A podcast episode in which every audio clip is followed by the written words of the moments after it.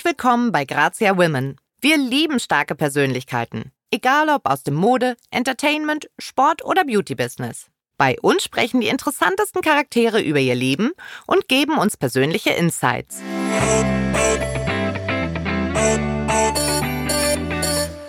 Unser heutiger Gast ist eine Sängerin mit einer unverkennbaren Stimme. Sie ist auch sonst künstlerisch überaus begabt und talentiert, erfolgreich, wandelbar, hat einfach einen wahnsinnig hohen Wiedererkennungswert. Sie ist vielseitig und auch sozial engagiert. Herzlich willkommen, Annette Louisanne. Hallo, freue mich. Schön, dass du da bist. Ich freue mich auch sehr. Du hast gerade ein brandneues Album gelauncht. Kitsch ist der Titel.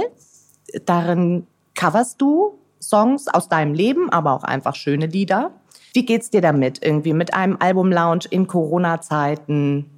Du wolltest eigentlich auf Tour gehen, musstest die canceln, bist stattdessen auf die Idee zu dem Album gekommen. Erzähl uns mehr davon. Ja, also erstmal muss ich jetzt sagen, dass ich unheimlich glücklich bin, dass ich das jetzt hier machen darf und ähm, dieses Album so schnell veröffentlichen konnte. Von der ersten Idee bis hin äh, zur Veröffentlichung war nicht äh, viel Zeit. Und ähm, eine WhatsApp-Gruppe habe ich gegründet mit meinem Label, mit meinem Management, habe die Idee vorgetragen. Dann sind wir zwei Wochen später nach Wien geflogen am Lockdown-Ende, am ersten Tag. Ähm, und in 14 Tagen habe ich diese Lieder aufgenommen, 14 Lieder. Drei Wochen später habe ich sie veröffentlicht. Und äh, es ist ganz toll, so Musik zu machen, weil man natürlich noch brennt dafür und ähm, ja mittendrin ist. Und eigentlich möchte ich immer so Musik machen. Also es fühlt sich einfach toll an, nicht so viel Vorlauf zu haben. Na, manchmal ähm, veröffentlicht man Jahre später erst Lieder, die man geschrieben hat oder aufgenommen hat. Und dann hat man sich vielleicht auch sogar schon überholt. Ne? Ähm, und ähm, es war mir ein Bedürfnis, diese Lieder nochmal in einen neuen Raum zu stellen, nochmal in meiner eigenen Version aufzunehmen, weil sie mich glücklich gemacht haben. Ich habe während des Lockdowns unfassbar viel Musik gehört. Ähm, Musik natürlich aus meinem Leben, aus verschiedenen Dekaden. Und ähm, ja, wenn es mich glücklich macht, das ist so meine Regel, dann macht es vielleicht andere Leute auch glücklich. Also es ist so ein, wirklich so ein persönliches Bedürfnis gewesen. Und, und, und ich merke gerade auch, das ist natürlich ein Step beiseite, weil das ist relativ untypisch für Annette Louisanne. Erstmal die Sprache, sind sehr viele englischsprachige Lieder dabei. Und aber auch... Ähm, ja, einfach nicht so viel drüber nachzudenken, sondern einfach musizieren. Und dieser Schritt beiseite, der hat mir unheimlich gut getan. Also muss wirklich aufpassen, dass man sich selbst nicht zu sehr checkt, sich ähm, ja einfach ähm, mal dahin geht, wo es ungewohnt ist, wo man nicht genau weiß, ne, wo man da ist. Und das ist das ist das Spannende und auch eine Riesenchance. Du bist ja eigentlich bekannt und berühmt für deutsche Pop-Chansons. Ne? Als ich in der Redaktion erzählt habe, dass wir beide miteinander sprechen, hatte jeder sofort den Ohrwurm von das Spiel. Ja parat. Jetzt äh, hast du zum ersten Mal englischsprachige Songs aufgenommen und du hast einen interessanten Satz gesagt, dass ähm, die englische Sprache ein bisschen auch als Distanzierung funktioniert. Und wir sprechen noch über deinen Albumtitel Kitsch, aber du hast gesagt, dass das eben auch so ein bisschen schafft, diesen Kitsch so rauszunehmen ne? und als Beispiel genannt, I just died in your arms tonight. Wenn man auf Deutsch singen würde, ich äh, wäre heute Nacht in deinen Armen äh, gestorben oder ich bin heute Nacht in deinen Armen gestorben, dann äh, klänge das viel zu melodramatisch. Hm. Ich habe mich da gefragt, was glaubst du, wie denn die Engländer das selber sehen? Die müssen ja dann eigentlich ein ganz anderes Verhältnis zu Kitsch oder Melodramatik oder überhaupt Gefühlen oder Gefühlsduselei oder Sentimentalitäten haben, denn es ist ja dann deren Muttersprache. Ja, es ist eine sehr interessante äh, Frage und die versuche ich mir selbst auch zu beantworten und das ist, glaube ich, ein kulturelles Ding. Ähm, ich habe ein bisschen Erfahrung, auch Einblicke zum Beispiel auch in die türkische Musikkultur, weil ich mal mit einem Türken verheiratet war und, äh, und somit auch mit der Musik in Verbindung gekommen bin. Und die, was, über was sie singen, ne? über, über die Themen und auch in welcher Art, mit welchem Pathos ähm, sie an die Liebe rangehen an Liebeskummer. An, an Tragödien, an Dramen. Also das, ähm, das ist schon anders als auf Deutsch. Ähm, und wenn man sich die Engländer anschaut oder auch die Amerikaner und dieses I love you, ne, dieses sehr freundliche und diese, ähm, ja, das, das steckt schon auch in, in deren Gesellschaft drin. Ne? Das, vielleicht hat es nicht, vielleicht hat es nicht immer ganz so viel zu bedeuten, wie wenn man jetzt hier sagt, ich liebe dich. Also ich glaube, das passiert einem in LA häufiger. Oh, I love it. Also das, ähm, das wird hier nicht so inflationär benutzt. Ja, und wenn, dann ist es schon ernst. Keine Ahnung. Es ist jetzt so meine Interpretation. Und ich glaube, ähm, eine Fremdsprache ist immer ein bisschen Distanz da. Ich träume ja nicht auf Englisch und man kann, also ich habe das Gefühl, ich kann auf Englisch so herrlich kitschig sein. Gerade dann und gerade da, weil ich, ähm, wie ich das ähm, ja auf Deutsch niemals machen könnte oder tun würde. Die, diese größere Geste. Ähm, Fado-Musik zum Beispiel, ist, ich, ich glaube, das liegt, liegt an der Kultur.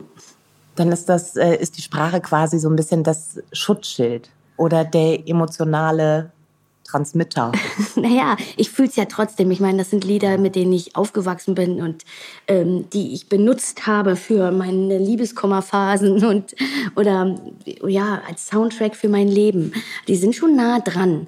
Aber es ist eben, es ist schon auch ähm, eine verklärte Welt. Ne? Also man hört nicht immer als allererstes sofort auf den Text, wenn man ein englischsprachiges Lied im Radio hört. Also ich möchte wissen, wer das tut. Vielleicht nur ein Native Speaker. Ne? Da kommt es sofort an dich ran.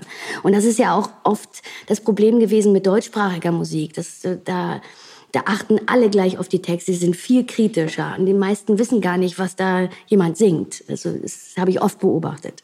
Das stimmt total. Und vor allen Dingen, wenn man Musik nebenbei hört oder auch mal beim Arbeiten oder so, ne, dann ist es sehr viel schwieriger, deutsche Musik zu hören, weil du dann, also dann, dann ist es, als sei dein Gehirn angeknipst und am Start und ist quasi abgelenkt durch die Musik und Absolut. Englisch oder überhaupt fremdsprachige Lieder können leichter nebenher laufen. Ja, es gibt ja beim Radio tatsächlich diesen An Ausschaltmodus oder Impuls und Umschalt Impuls. Der ist ganz wichtig, habe ich mal gehört. Also das heißt, äh, umschalten ist ganz schlimm. Natürlich kann man sich vorstellen. Ähm, ausschalten ist nicht so schlimm, wie man mir sagte. Ähm, und natürlich, äh, wenn man Musik hören will, aber das stört einen irgendwas. Ja, also wenn es ein Text ist und das ist offensichtlich bei deutschsprachiger Musik so und deshalb wird sie auch leider viel zu wenig gespielt. Immer noch. Ähm, und ähm, ich will aber sagen, dass wir alle, glaube ich, von englischsprachiger Popmusik geprägt wurden. Also äh, mein Leben lang, wir alle. Ähm, und es ist eine wunderschöne Sprache zum Singen. Ich als Sängerin, ich, ich liebe es, toll geschriebene Lieder äh, zu singen. Das habe ich immer schon. Und man nimmt auch immer ein bisschen was mit. Ich nehme immer was auch für mein eigenes Repertoire mit. Und das, was ich so liebe an, ähm, an Liedern, das nehme ich dann und, und baue das in mein eigenes Repertoire ein. Und ähm, ich, ich fand es einfach so toll, meine Stimme mal in einer anderen Sprache auszuprobieren. Und ich glaube, Englisch ist auch nicht die einzige Sprache, die mich interessiert. F äh, Französisch, auch Portugiesisch. Fado ist äh, etwas, was, äh, glaube ich, mich sehr reizen würde. Ne? Aber da muss man natürlich sich einarbeiten. Und ich finde aber, dass es alles möglich ist, alles erlaubt. Und auch der Akzent ist ganz wichtig. In einer gewissen Unzulänglichkeit stecken ja auch immer ganz viele Chancen, eigenartig, eigen sinnig zu sein und, und um etwas Eigenes zu kreieren. Hör dir diese Nouvelle Vague Compilations an. Ich weiß nicht, ob du die von früher noch kennst. Oh, dieser französische Akzent, wenn diese Sängerin ähm, auf Englisch gesungen hat, das war so, so sweet. Und auch ich habe es immer toll gefunden, wenn meine Lieblingssänger ähm, ähm, in anderen Sprachen gesungen haben. Asnavour zum Beispiel. Oder Marlene Dietrich, Knef, France Gall. Beatles auch. Also ich fand es mal ziemlich Das ist ja jetzt dein zweites Coveralbum. Ne? Das erste bestand ja ausschließlich aus deutschsprachigen Liedern. Jetzt wagst du dich eben auch ans Englisch ran.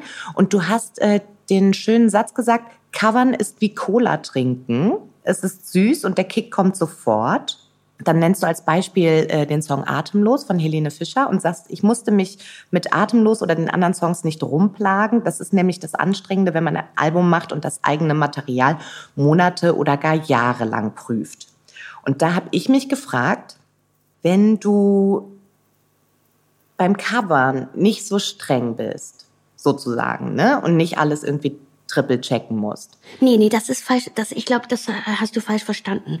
Im Grunde geht es ja um das Songwriting. Und das sind ja alles Hits. Es, es, sie sind bestehende Hits. Also das heißt, man muss diese Lieder ja nicht nochmal neu schreiben.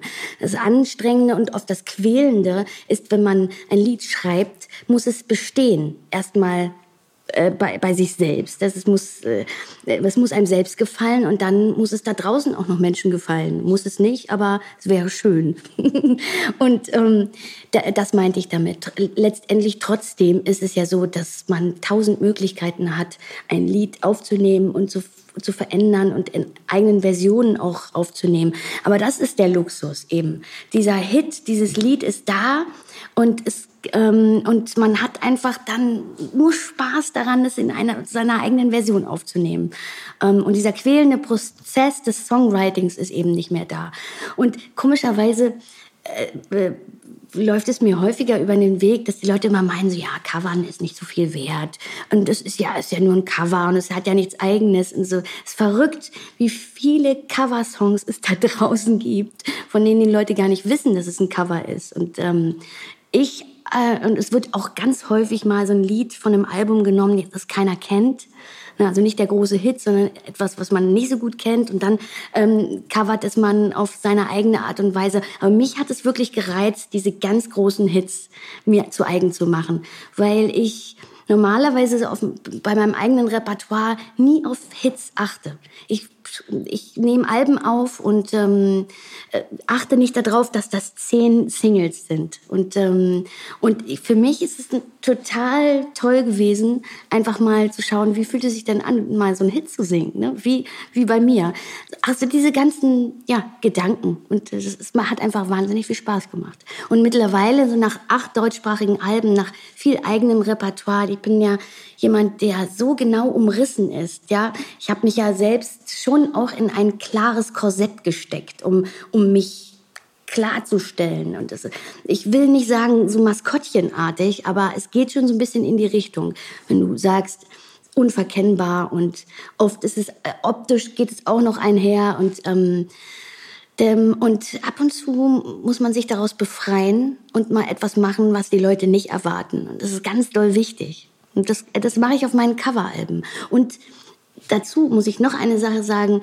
Früher, glaube ich, und im Jazzbereich sowieso ist Covern ganz normal. Jeder Sänger, jeder große Sänger, auch von früher Sinatra, ähm, die ganzen Nat King Cole, und die haben alle gecovert. Die haben alle Coveralben. Hat, jeder hat jeden Lied, jedes Lied gesungen. Somewhere of the Rainbow ist tausendfach gecovert worden. Weil es einfach großartige Lieder sind und jeder hat eine eigene Version. Aber ich stelle mir genau das ja auch so schwierig vor. Ne? Mhm. Du sagst zwar, ähm, wenn du einen Coversong nimmst und das schon ein Hit ist, bist du quasi frei von dem Druck, irgendwie ganz, eine Na, ganz eine andere Komposition Druck, ne? zu machen. Genau, du hast ja. aber halt den anderen Druck, dass du halt äh, diesen Song auch irgendwie neu machen musst. Ne? Und zu deinem eigenen, obwohl jeder den vielleicht schon irgendwie anders im Ohr hat. Und ich finde auch, der Song selber hat einen Druck, weil dann gezeigt wird, ob es wirklich ein gutes Lied ist, mhm. wenn es auf vielen verschiedenen Ebenen oder Arten und Weisen irgendwie funktioniert und vielleicht nicht nur auf den einen Sänger oder die Sängerin, auf äh, den das ursprünglich zugeschnitten war. Das stimmt. Und ich finde das schon viel Pressure irgendwie von allen Seiten. Ja, das stimmt. Da, da, da hast du es eigentlich schon beantwortet, natürlich. Da muss man schon selbstbewusst sein. Aber ich glaube, ich weiß, ich, ich glaube, jetzt habe ich mir das zugetraut mit der anderen Sprache, weil ich irgendwie jetzt weiß, wer Annette Louisanne ist, wie ich klingen möchte, wie ich das mache. Und äh, da gehört ja mein, all meine Erfahrung der letzten 20 Jahre dazu und mein eigenes Repertoire eben auch. Und ich kann mich jetzt überall mit hinnehmen. Und ähm, ja, ich sehe das noch ein bisschen anders. Also ich bemerke oft, dass auch innerhalb der Musik so eine Art Wettbewerb entsteht oder es verglichen wird. Das, das können die Menschen so machen, aber für mich hat Musik nichts mit Wettbewerb zu tun. Ähm, Im besten es geht nicht um besser machen oder schlechter, sondern im schönsten Falle um, um anders sein. Und ähm, das ist für mich das, äh, so sehe ich das. Und von daher habe ich auch keine Angst, verglichen zu werden oder so. Es ist ja auch einfach ganz viel Geschmackssache. Richtig. Ein Sänger ist auch, die, die Stimme ist Geschmackssache. Meine Stimme war immer schon so polarisierend. Also die einen kriegen Gänsehaut, die anderen äh, wie nein, ich kann diese Kinderstimme nicht ertragen. Und, aber ich, was ich gelernt habe, ist, wenn es nicht polarisiert, ist es auch nicht gut. Also wenn niemanden irgendwas stört, dann ist es egal und langweilig. Und es, ich komischerweise Liebe und Hass, die liegen, das liegt so nah beieinander. Und das eine bedingt das andere. Und ähm, das ist, ja, man kann nicht hassen, wenn man nicht geliebt hat. Und ähm, es ist, ähm, man muss es ertragen. Ich habe es gelernt, es zu ertragen, dass mich Leute richtig scheiße finden. Ähm, dafür, dass ich dann auch geliebt werde. Hauptsache Musik weckt Emotionen, könnte man dazu sagen. Ne? Ich würde sagen, wenn so äh, heftige äh, ähm, Emotionen hervorkommen, dann, dann ja, kann es auch wieder ein Kompliment sein. Aber wie hast du gelernt, damit umzugehen, dass äh, Menschen so stark auf dich reagieren und das eben auch nicht nur auf positive Art und Weise? Ah, durch äh, viele Tränen, muss ich wirklich sagen. Also ich habe früher nicht so ein dickes Fell gehabt. Aber ich bin da irgendwie durchgegangen. Und das ist so das, was ich im Leben wirklich gelernt habe, ist, wenn man diese Täler oder so schwierige Situationen meistert, ohne sich das Krönchen abzubrechen oder und wieder aufsteht, dann merkt man auf einmal diesen neuen Fahrtwind und man merkt auch, dass man gewachsen ist. Täler müssen sein. Meistens lernt man in den Tälern auch am allermeisten. Also wenn man zu satt ist und zu zufrieden, dann, ähm, dann ist man auch so unwendig und man sieht ja gar nicht so viel. Man ist ja glücklich sind, ähm, und zufrieden. Aber ähm, ja, das, äh, man darf sich nicht unterkriegen lassen. Das ist total wichtig. Und wie nennt man das schöne Wort? Resilienz heißt es, glaube ich. Es ist sowieso eine wahnsinnig interessante Frage, warum die einen Menschen an bestimmten Dingen zerbrechen und die anderen eben daran wachsen. Und ich habe mir vorgenommen, ich wachse daran. Also es ist eine Entscheidung, es ist ein, ein Bewusstwerden und das versuche ich mir dann auch in den Momenten, wo es mir nicht so gut geht, auch zu sagen. Man fühlt es dann irgendwie glaube, da ist auch immer ganz viel Erfahrung dabei, ne? dass wenn man irgendwie schon so manche Täler durchschritten hat, dass man weiß, man kann das schaffen, da auch wieder rauszukommen und ähm, dass man sich so sagt, auch diese Phase wird vorübergehen, auch dieser Shitstorm wird vorübergehen, auch diese Plattenkritiken oder sowas werden irgendwann ausgelesen sein. Und man muss ja irgendwie zugeben, warum hat man das Bedürfnis, sich auf die Bühne zu stellen? Es ist ja, ähm, das will ja nicht jeder. Also es ist wirklich den Beruf, den ich ausübe, möchte nicht jeder machen. Das habe ich schon oft gehört. Ich könnte das nicht. Das wäre für mich ein Albtraum. Also da oben und äh, vor Publikum und immer wieder. Aber es ist ja irgendwas scheint es ja zu sein, was mich da immer hingezogen hat und hat. Vielleicht ist es das kleine Loch ähm, im Selbstwertgefühl, vielleicht ist es die, die, das Bedürfnis nach Anerkennung, nach Liebe. Ich, ähm, ich, auch das muss ich irgendwie akzeptieren, dass es vielleicht auch eine, und, ja, ein, ein, ja, sozusagen etwas, einen Mangel ist, der, der mich darauf treibt. Ich finde das auch nicht schlimm. Also, aber je mehr ich, und das habe ich zum Beispiel auch, nachdem ich Mutter geworden bin, und je älter ich werde, merke ich, dass ich immer mehr für mich singe und für niemand anderen. Und, und ich habe das Gefühl, ich singe immer besser. Ich singe immer, ich bin immer mehr eigentlich da, wo ich eigentlich ganz früher mal war als Kind. Und da habe ich wirklich, das Singen war für mich wie so ein meditativer Zustand. Das hat mich glücklich gemacht. Das war, ich brauchte nichts. Ich war für mich und habe gesungen. Ähm, und, ähm, und dann macht man irgendwann, ja, kommt man in die Pubertät, dann habe ich das zu meinem Beruf gemacht und dann ist da auf einmal Druck drauf, dann muss man Geld verdienen, erfolgreich sein und ähm, es ist wie mit den Weisheiten, ja, das heißt, weißt du, ganz früh als Kind ist man die, der, der man ist und dann wird das so ein bisschen vergraben und dann irgendwann äh, kommt, taucht das dann wieder auf und im besten Falle wird man dann auch zu dem, der man ist. Und so ist das mit dem Singen auch, so, zumindest habe ich das Gefühl, dass es so ist. Du hast dein neues Album Kitsch genannt. Mhm. Ich finde, das ist auch schon fast ein bisschen eine Kampfansage. So, es kann einem dann rückwirkend oder rückblickend niemand zum Vorwurf machen, dass das irgendwie kitschig sei, denn es steht ja vorne drauf. Mhm. Und ich habe auch schon in Interviews gelesen, dass du Kitsch ja ohnehin als etwas natürlich sehr Positives äh, empfindest. Und ich war dann selber auch total überrascht, wie die offizielle Definition von Kitsch ist.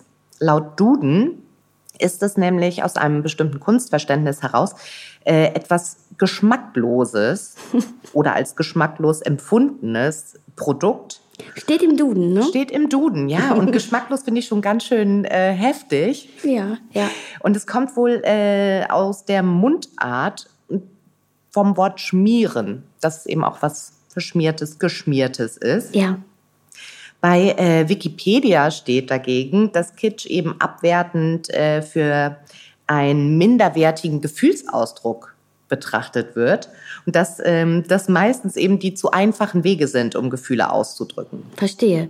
Ach, man muss nicht immer glauben, was, man, was im Duden steht. Denn, ja, ich hatte meine eigene Definition für, für Kitsch. Ja, das, das ist schon so. Ich finde es aber auch ganz gut, dass es so verschiedene Gefühle auslöst. Ähm, ich kann nur sagen, ich habe eine total starke kitschige Seite in mir und die bekommt in der Liebe sehr stark zum Ausdruck. Also ich kann sehr kitschig werden. Meine Vorstellung von Liebe ist kitschig und ja, äh, mag es da, mag es vielleicht, oh na, geschmacklos würde ich jetzt nicht sagen, aber zu viel.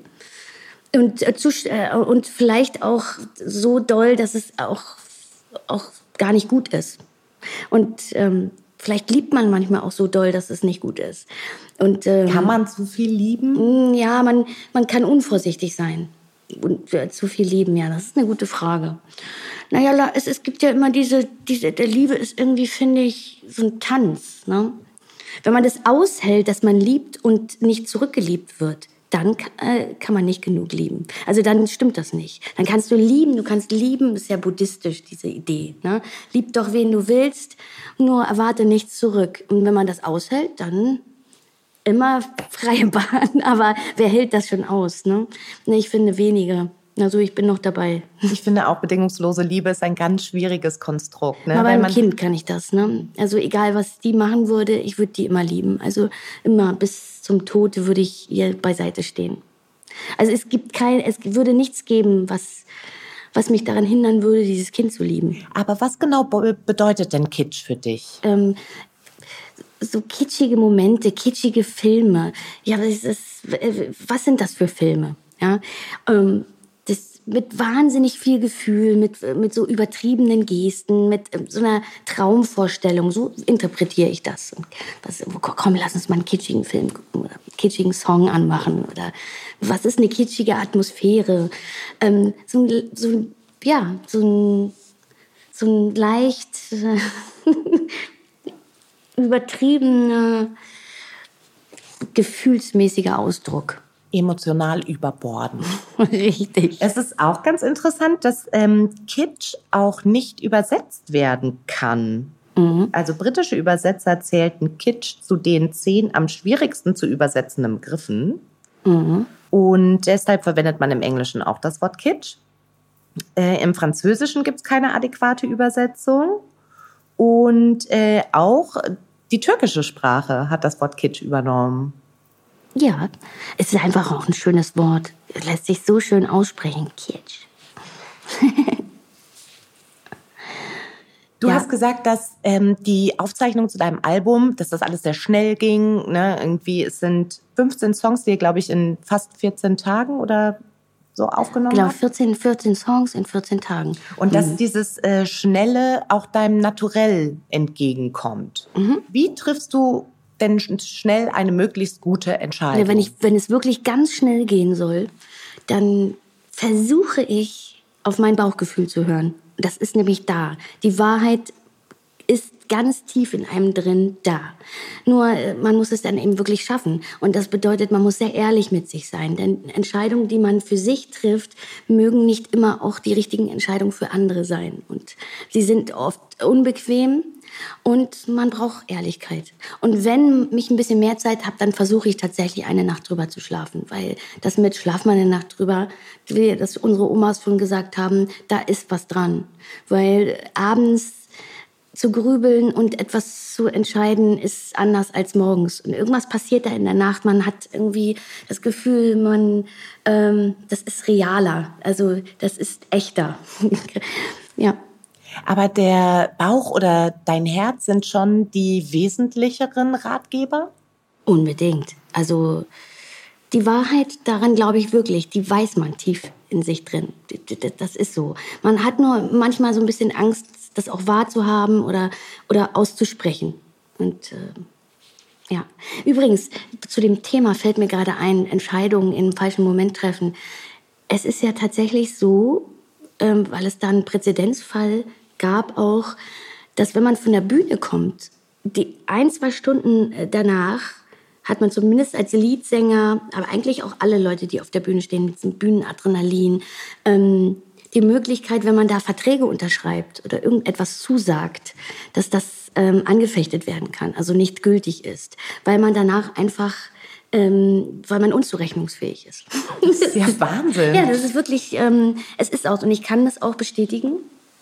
Also wenn ich mir überlege, dass ich auf der Bühne zum Beispiel keinen Schmerz mehr empfinde und danach, also so, das sind Schmerzen weg, der ganze Körper ist unter Adrenalin und ähm, also danach bin ich, bin ich anders, bin ich eine andere Annette. Und die Zeit davor, bist du jemand, der starkes Lampenfieber hat? Ja, sehr. Ich habe es aber mm, besser im Griff mittlerweile. Aber die, das Lampenfieber ist schon, schon ziemlich doll bei mir. Ja. Und das hat was mit, na, ich würde sagen, ich könnte, also ich will das nicht übertrieben ausdrücken. Ich habe so herausgefunden, dass es auch so eine Art Todesangst ist. Also, also es ist eine abgeschwächte Form. Dieses, ähm, hat auch was mit, oh Gott, was, was ist, wenn jetzt irgendwas schief geht? Was ist, wenn ich nicht gemocht werde? Das hängt so ein bisschen zusammen. Äh, der Grund, auf die Bühne zu gehen, um da etwas zu bekommen und die Angst davor, dass ich, weißt du, dass das nicht eintritt, was ich mir so sehr wünsche, ähm, ist gekoppelt aneinander. Und je, je mehr ich eben für mich singe, ähm, das heißt nicht, dass man Respekt vor der Bühne verliert und auch vom Publikum. Das ist, ein Respekt muss immer da sein, weil es kann immer alles passieren. Und je mehr man das weiß, hat man das auch im Griff und kann auch wendig sein und, und, und, und das tragen, ertragen. Ähm, aber je, je besser ist, je, je weniger wird mein Lampenfieber. Das ist dann eine wahnsinnige Achterbahnfahrt, auf die du dich da jedes Mal einlässt, ne? Mit irgendwie dieser, wie du beschrieben hast, Todesangst am Anfang, dann irgendwie so dieses sich steigernde Glücksgefühl bis hin zur Unzurechnungsfähigkeit in der Zeit danach. Und das bei Natur jeden Tag oder jeden zweiten wieder aufs Neue. Das ist schon ein ganz schönes Karussell. Das ist ein sehr also es ist sehr anstrengend. Das macht auch unheimlich viel mit mir.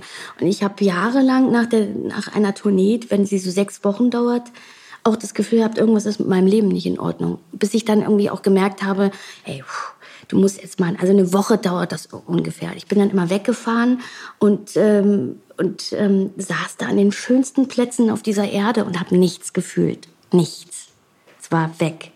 Es war, der Topf war komplett leer. Konnte, mich konnte nichts mehr glücklich machen. Und, ähm, aber ich habe das jetzt verstanden und ich hinterfrage das nicht mehr und ich versuche darüber zu lachen, aber ich versuche, muss es aushalten, dass es immer noch so ist. Und dann wird der Topf langsam wieder gefüllt und man kommt wieder in die Normalität. Und das sind chemische Prozesse. Mein ähm, Schlagzeuger, der, glaube ich, von uns allen am meisten spielt, weil er in verschiedenen Kombi Kombos spielt und wirklich Live-Musik. Also schon als Kind hat er mit seinem Bruder und seinem Vater auf der Bühne gestanden, kommt aus Wien und der hatte richtig Entzugserscheinungen, körperliche Entzugserscheinungen während des Lockdowns. Er meinte Schweißausbrüche abends, wenn dann nicht irgendwie ne, die, die Bühne da ist und so. Das ist, ist, hm, die meisten Leute wissen das wahrscheinlich gar nicht, aber es sind halt, ähm, ist halt ein anderer Beruf. Der Bauarbeiter, der sein Leben lang auf dem Gerüst steht und körperliche Arbeit macht, der hat andere Dinge, die in seinem Körper passieren. Da geht das Knie kaputt ne? und man zerrt sich was oder von der Kälte kriegt man äh, ja, Verspannungen und wir haben eben andere Verspannungen und Problemchen, auf die man achten muss. Das ist wirklich wie eine, wie eine Droge klingt ist das, ne? Wenn so alles ausgeschüttet wird und die ganzen Hormonspeicher dann irgendwann leer sind und erstmal wieder in Ruhe aufge sich auffüllen müssen, sozusagen, ne? Ja. Und man dann halt in dieser Pandemie dann auch diese Entzugserscheinungen so stark spürt. Was für mich immer schwierig war, und da äh, habe ich immer schon dazu geneigt, kann man sagen, neigt, ja, geneigt, ja, ähm, ist ja eben zu extremen, extremen Situationen, extremen Gefühlsausbrüchen, ähm, so Traurigkeit und Glücklichkeit, himmelhoch jauchzend zu Tode betrübt, das äh, liegt so in mir, ich habe diese Neigung. Aber die wird natürlich verstärkt durch den Beruf ne, und durch die Bühne. Und da muss man richtig doll aufpassen, dass äh, man durch die Mitte gehen kann. Aber da hilft mir zum Beispiel, hat mir mein Kind in den letzten Jahren geholfen. Wenn das manchmal schwierig für mich ist, wie vielleicht äh, schwieriger als für andere Menschen, das ist ähm, so ein geregeltes Leben zu führen. Und aber es tut mir unheimlich gut. Hm. Gibt's überhaupt irgendwie Überzeugungen oder Verhaltensweisen oder auch Gewohnheiten, so wie du jetzt auch geschildert hast, die du dir in den letzten Jahren angeeignet hast, die dein Leben total verbessert haben? Ja, eben diese Regelmäßigkeit des Aufstehens und des an die frische Luft gehens und ähm, so am Leben teilhaben, nehmen. Ich war früher schon ein ganz schöner Freak. Also ich habe viel in der Nacht gearbeitet und ähm, bin natürlich viel gereist und ähm, hat manchmal auch dazu geführt, dass ich so Freundschaften, Bekanntschaften nicht so gut halten konnte, pflegen konnte, weil immer was Neues passiert ist, immer wieder neue Menschen, immer wieder neue Situationen, wuf, wuf, wuf, Input rein. Und ähm, ich muss einfach anhalten und stehen bleiben und ich gucke mir mit meiner Tochter die Welt an und die und da braucht man manchmal zwei Stunden, um eine Straße lang zu gehen und hebt jeden Stein hoch. Das tut mir unheimlich gut, ja. Auch wenn ich manchmal mit den Füßen scharre und, und will, dass es ein bisschen schneller geht. Aber irgendwie ähm, ist das total gut. Und ich bin aber mittlerweile aber auch so, so weit, dass ich das so zu schätzen weiß. Wenn ich dann arbeite, wenn ich die Bühne dann habe, dann genieße ich es fast noch mehr als früher. Ähm, weil ich auch weiß, ähm, ja, dass ich diese Zeit für mich so, so gerne so schön so viel nutzen und, und, und genießen möchte. Und das andere genieße ich dann auch.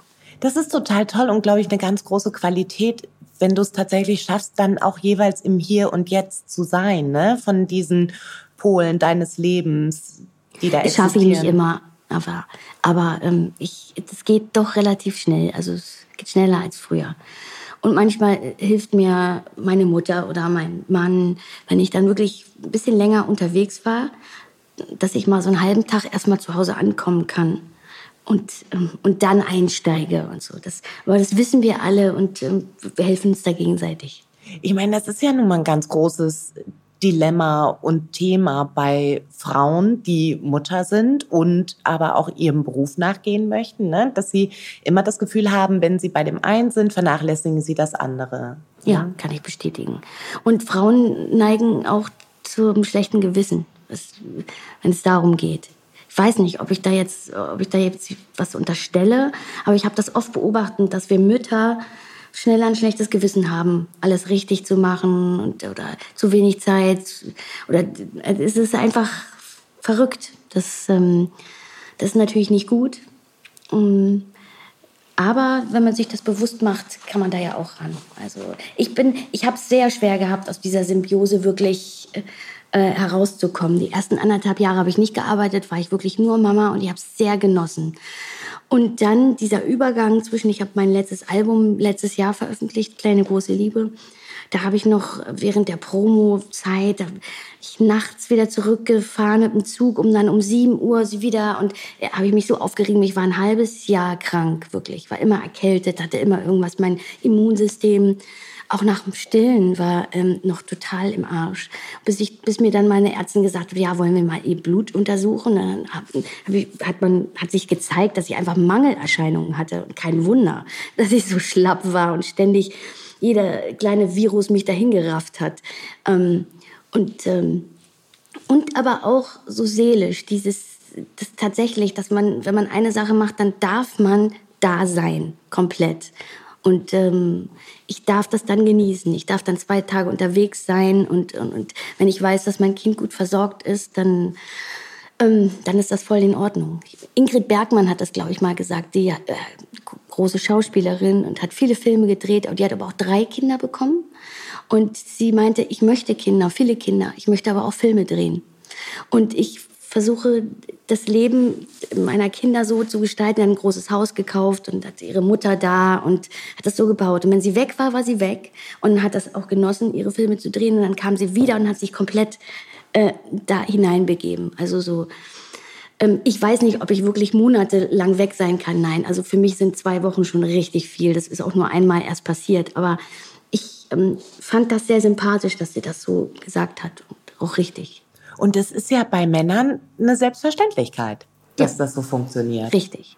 Ich glaube, wenn die noch so ganz klein sind, dann brauchen sie die Mutter halt sehr stark, auch körperlich. Ne? Das ist diese Symbiose und das mit dem Stillen. Und auch wenn man nicht stillt. Also, und ähm, je älter sie werden, desto wichtiger werden auch die anderen Menschen und Einflüsse glaube ich. Und ein Mann kann auch eine Mutter ersetzen. Also es ist alles möglich. Ne? Es, es gibt aber, glaube ich, ich glaube daran, dass, dass wenn die Mutter dann nicht da ist, der Mann in den ersten Jahren aber die Mutter ersetzt. Ne? Und das kann er, aber es gibt diese Rollen. Irgendwie habe ich das Gefühl, dass es, dass es dann so sein soll.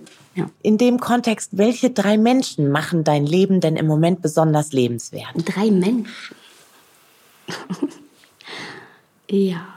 Ähm, na, mein Kind, Emilou. Äh, mein, ja, mein Mann und meine Mutter, würde ich sagen, weil wir uns das gerade so einrichten und, und, und uns so die Arbeit und die Aufgaben teilen. Und ich glaube, wenn meine Mutter nicht da wäre, das wäre schon wär gerade schwierig. Dann könnte ich so auch nicht arbeiten, wie ich jetzt arbeite. Und würde ich meinen, ja. Welchen Ratschlag würdest du denn deinem Teenager-Ich geben? Ich glaube, dass äh, ich wahrscheinlich nicht auf mich hören würde oder könnte. Ähm, nicht so viel zu grübeln, nicht, nicht so viel zu leiden. Also ähm, und ein bisschen mehr das Jungsein genießen. Das, das geht irgendwann weg, diese Phase. Und dann, ich habe in meiner Teenagerzeit schon sehr viel gegrübelt und abgelitten. Ein bisschen weniger wäre auch gut gewesen. wäre das auch was, was deine Mutter heutzutage deinem Teenager-Ich raten würde? Bestimmt, ja, glaube ich. Ja. Gibt es einen Misserfolg oder einen Rückschlag, der dich besonders weitergebracht hat, an dem du ganz besonders stark gewachsen bist in deinem Leben? Hm, vielleicht, ich weiß nicht, ob man das so betiteln kann, aber ich glaube immer, die gescheiterten Liebesbeziehungen, die haben immer am meisten wehgetan, aber die haben, die waren alle gut so. Es hatte immer einen Grund, warum das nicht geklappt hat und das war verdammte Scheiße nochmal richtig. Ähm, und es sollte so sein und es hat mich eigentlich immer weitergebracht. Sowohl wenn du die Entscheidung getroffen hast, beide, äh, sich beide Seiten. Mhm, denke ich. Und wie beendest du eine Beziehung? Oder wie auch hinsichtlich Freundschaften oder sowas? Schleicht sich das aus oder gibt es einen großen Knall? Mm, nee, einen großen Knall gab es nie.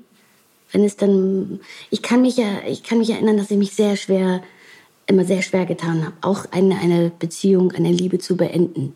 Und ich das bisschen, dass ich einfach dafür brauchte. Und meistens, wenn man es dann ausgesprochen hat, dann war man selbst auch schon ein bisschen drüber weg. Also ich, es gibt ja unterschiedliche Herangehensweisen, ja, sowas zu beenden. Dass während einer Beziehung das schon weniger wird, dass man sich schon ähm, abkapselt oder äh, ähm, entfernt. Ich war nie so ein Hals über Kopf, nein, jetzt ist Schluss. Das, äh, das, nee, da bin ich nicht der Typ für. Es hat schon, braucht schon immer ganz schön lange, damit es mir dann von den Lippen kommt. Aber ist dir die, das Ende dann vorher schon klar oder braucht der Prozess länger? Also es gibt ja die Möglichkeit, dass du dich schon entliebt hast, mhm, zum Beispiel, so, so meine ich das auch. das auch weißt und dann dich aber ganz lange nicht traust, das zu sagen, weil du es dir und dem anderen nicht so hochoffiziell irgendwie eingestehen möchtest? Oder ist es einfach ein ganz langer Prozess, das zu realisieren, was da passiert ist und dann muss es aber auch schnell raus? Na, ich glaube, wenn wir alle ganz ehrlich mit, mit uns selbst sind und miteinander, dann muss man ja sagen, dass es auch schon nicht immer nur Liebe äh, der Grund ist dafür, dass man mit jemandem zusammen ist. Ja, irgendwann gibt es Abhängigkeiten, Co-Abhängigkeiten. Ich finde, das darf man nicht verschweigen. Gerade in langjährigen Ehen und Beziehungen gibt es, äh, ist die, äh, ist, dass man, dass man sich vielleicht nicht mehr liebt, schon irgendwie klar. Das weißt du tief in dir drin. Aber du hast trotzdem noch Angst, äh, zu dem zu stehen und das wirklich auszusprechen und diesen Schritt auch zu machen. Auch wenn man den anderen nicht verletzen will. Und, äh, aber nicht nur, es ist einfach ja, können ganz unterschiedlich sein, diese Abhängigkeiten und eben auch Co-Abhängigkeiten. Und da ähm, braucht man auch eine Weile, um Vielleicht liegt es auch an einem selbst, der Grund, dass man nicht allein sein kann oder Angst davor hat, Angst, einen Fehler zu machen. Ich glaube, das hat so viel mit dem eigenen Charakter zu tun und mit dem Gegenüber. Das ist so individuell, jede Beziehung. Und ich glaube auch, dass Menschen füreinander auch immer, die, dass sie in Rollen schlüpfen. Ich bin zum Beispiel auch mit meinen Freundinnen unterschiedlich. Also ich übernehme eine andere Rolle für die eine und für die andere Freundin. Mal bin ich die ältere mütterliche Freundin, dann bin ich da wieder die jüngere, die und ähm, und in Partnerschaften ist es irgendwie so ähnlich. Dann ähm, sind die Gründe eben auch anders. Ja, das wird sich. Ja, es ist natürlich klar, dass unterschiedliche Menschen auch in einem selbst was Unterschiedliches auslösen ja, ja. Ne? und auch eine, an also verschiedene Facetten von einem ansprechen. Ne? Und ähm, ich glaube, die Kunst ist dann in allen Beziehungen irgendwie eine gewisse Vielseitigkeit oder Varianz irgendwie zu wahren, ne? dass man so dieses Entwickeln auch noch hat, so in einem ganz buchstäblichen Sinn.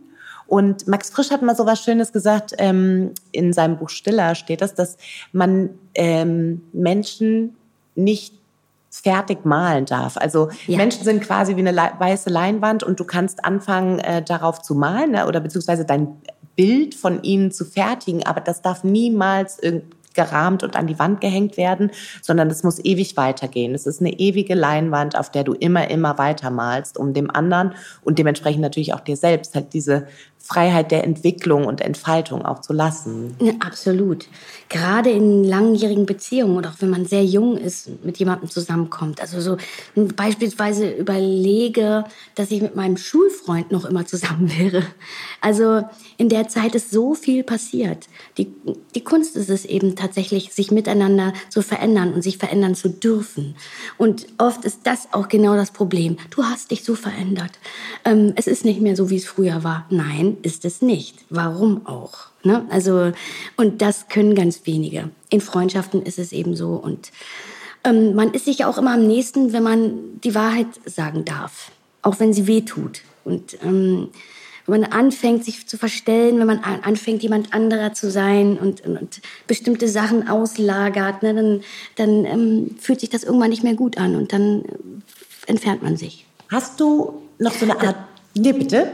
Mir fällt es zu, zu diesem Satz von Max Frisch eben ein, dass es mit dass es oft mit Wohnungen auch so ist. Wenn alles fertig ist, dann kann man eigentlich wieder ausziehen.